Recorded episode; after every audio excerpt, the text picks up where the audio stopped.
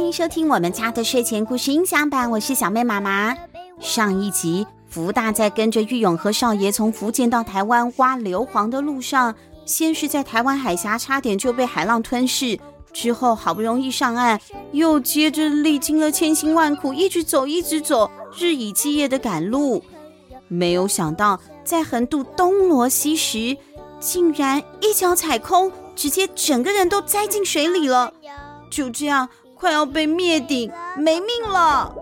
但我最最最喜欢的，当然还是做你的小跟屁虫。跟着历史名人去游历，爱玩大少爷郁永和游台湾。作者。王文华，绘者九九童话工作室，小熊出版社发行。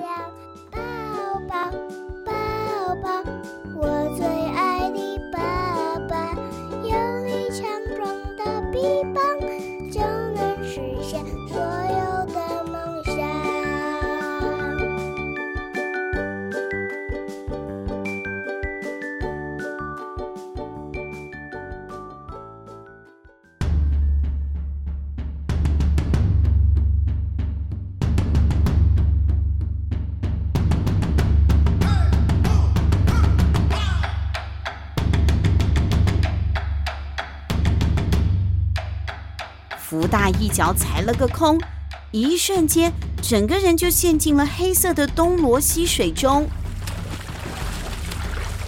他拼了命的挣扎着，眼看就要没气了。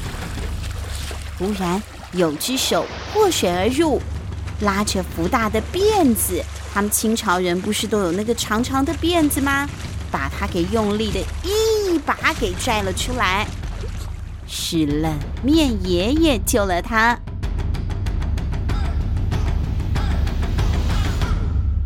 哎呀，福大，这个黑水可不能喝啊！冷面爷爷救人，依然不忘要讲两句冷笑话。喝了一肚子水，又怕又冷的福大，真的是一点都笑不出来。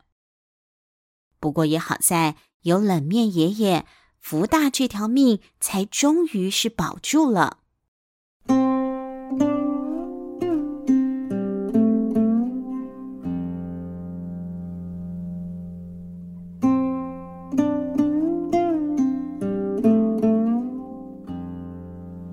之后，他们又经过了半线社，在狂风中走到了牛骂社。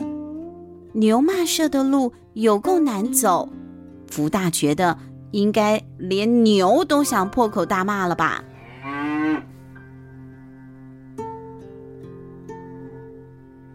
接着，他们在积水中过了溪，经过大甲社、双寮社到碗里社过夜。这边的人衣着装饰的非常奇怪哦，他们用树皮做帽子，耳朵穿洞，海螺做成装饰。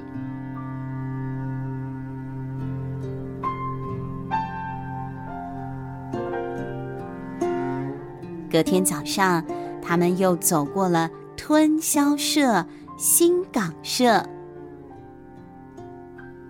就在这个时候，玉永和少爷突然拉着福大说：“你听，有人在哭哎，而且哭得很伤心。”哎呦，哎呀，哎呦，是谁在哭啊？福大觉得很好奇，他就赶快爬上那个牛车的车顶，踮起了脚尖，终于看到了。他看见呢，前面有一个人呐、好像乞丐哦，衣衫褴褛，披头散发，光着脚丫站在路边哭。那他再仔细的看了一下，这个人，这个人，这个人不是。王师爷，福大认出来了，那个不是之前坐船先出发的王师爷吗？福大赶快跳下了牛车，把王师爷啊给扶了过来。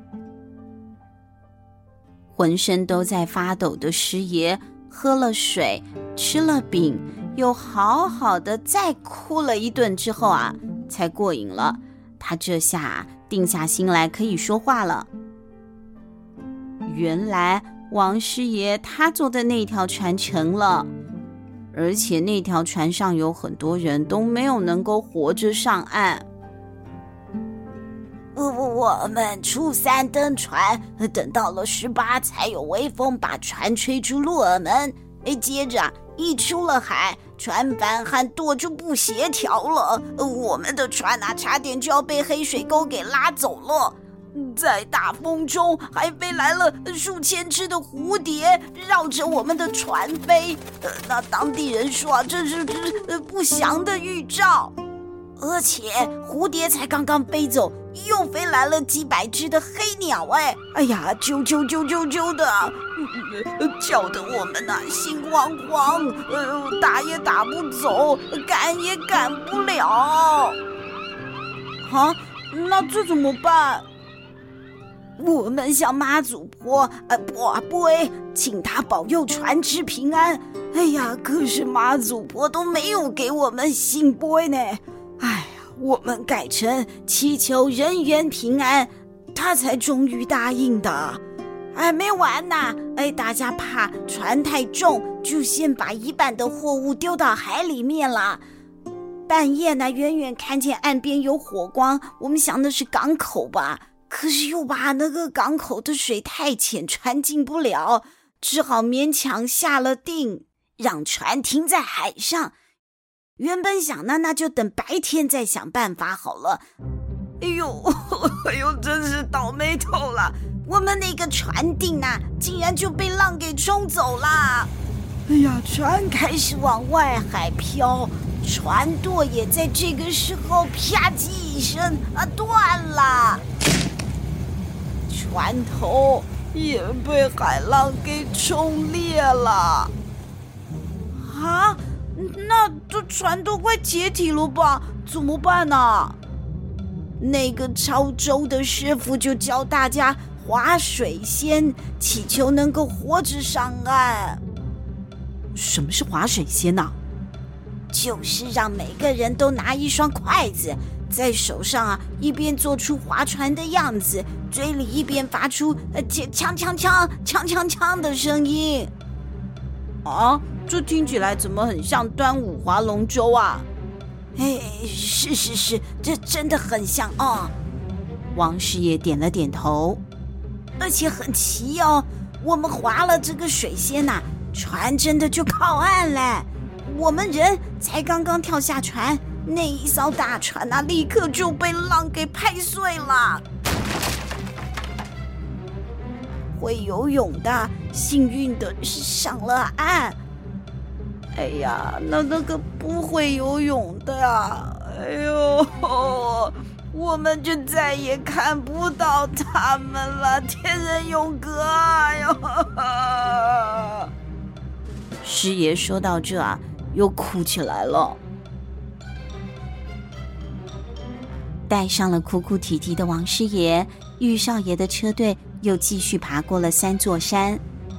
刚过了中港社不久，就经过了师爷失事的那片海滩了。一眼望去，地上满布残骸。师爷指手画脚地说着自己是从哪登岸、哪爬出来的，一副心有余悸的样子。而且就这么巧哦，这个时候啊，也有两个死里逃生的工匠赶过来了。他们被冲到不同的地方，讲起求生的过程，也都是泪流满面。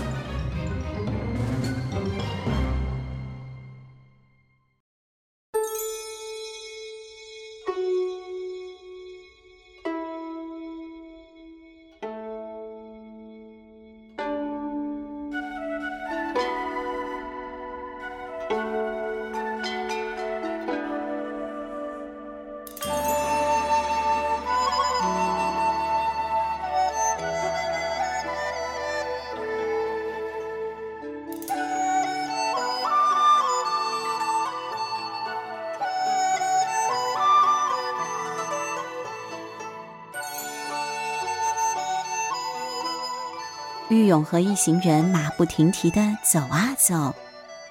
一天，终于听到前方传来了海潮的声音，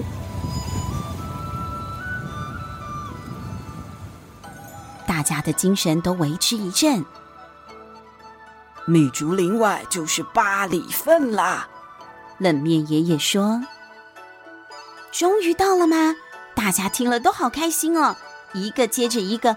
奋力的往竹林的外头冲，福大也是，他正想要放声欢呼的时候，四周却突然传来了一阵可怕的声音。福大抬头一看，远方有一片乌云不断的扩大，快速的朝他们笼罩而来。他和少爷都还不知道是怎么回事呢。就看到冷面爷爷已经脱下了衣服包在自己头上，而且挥手大叫：“是蝗虫，快跑啊！”他们盼了命的往前跑，可是蝗虫飞来的速度却更快，蝗虫就像要撞破砖头一样的擦过了福大的头和手，好痛哦！这个时候，玉少爷不小心跌倒了，哎呀！福大急忙冲过去，用身体护着少爷，再用衣服紧紧地盖住自己。他听到耳边传来了叽叽叽叽叽的声音，就像是狂风吹袭一般。偶尔还会有几只小蝗虫停下来，想要钻进福大的耳朵和嘴巴里呢。福大只好用力地挥舞双手，努力把这些可恶又可怕的蝗虫给赶走。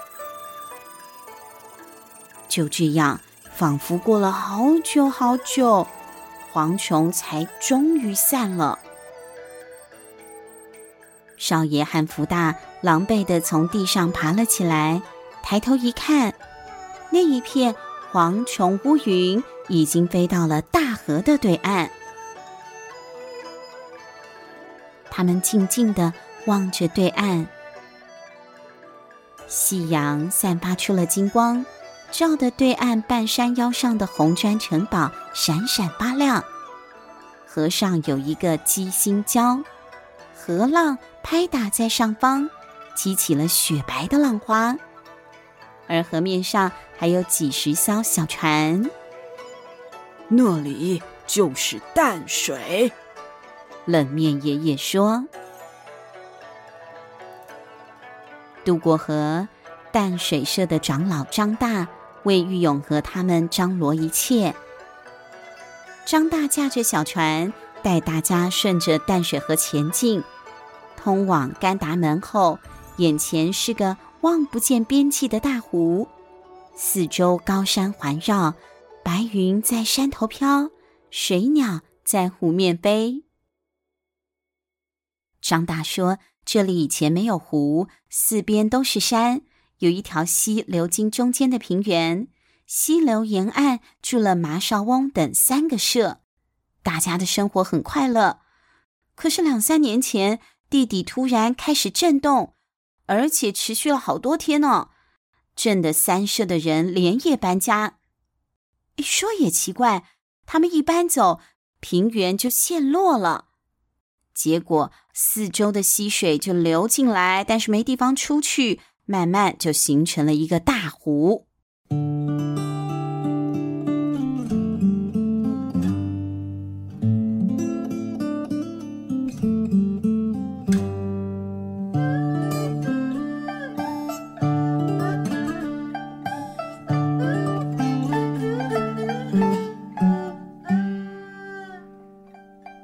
往前十几里，有一个比较高的台地。张大帮玉永和他们盖的茅草屋就在这，大大小小总共有二十多间，背靠着山，面对着湖。其中两间用来炼土，六间用来装硫磺土，七间用来让工人住，再加上厨房两间，剩下几间屋子就是玉永和、张大、王师爷还有福大住的地方了。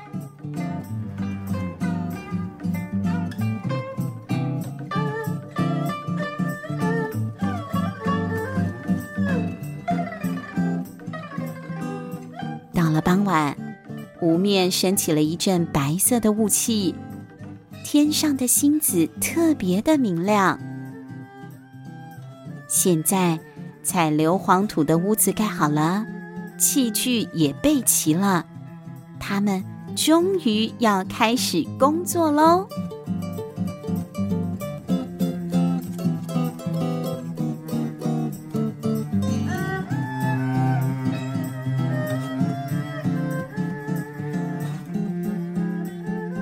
做这个爱玩大少爷郁永和的随从真的好辛苦哦。如果福大的主人是一个只喜欢读书的书呆子书生啊，那么福大就只要陪公子读书啊，磨个墨，夏天扇个扇子就好了嘛。那如果是那种爱吃喝玩乐的主人，那他就干脆就陪着每天就好吃好喝好玩的嘛。可是偏偏他的这个郁大少爷啊，是一个爱到陌生的地方探险的冒险家。福大也只好跟着一起上山下海了。吃了那么多苦，这会儿他们终于要开始挖硫磺了。他们能够顺利的完成采矿任务，回福建吗？下一集请一定也要准时收听我们家的睡前故事哦。我们下星期见，拜拜。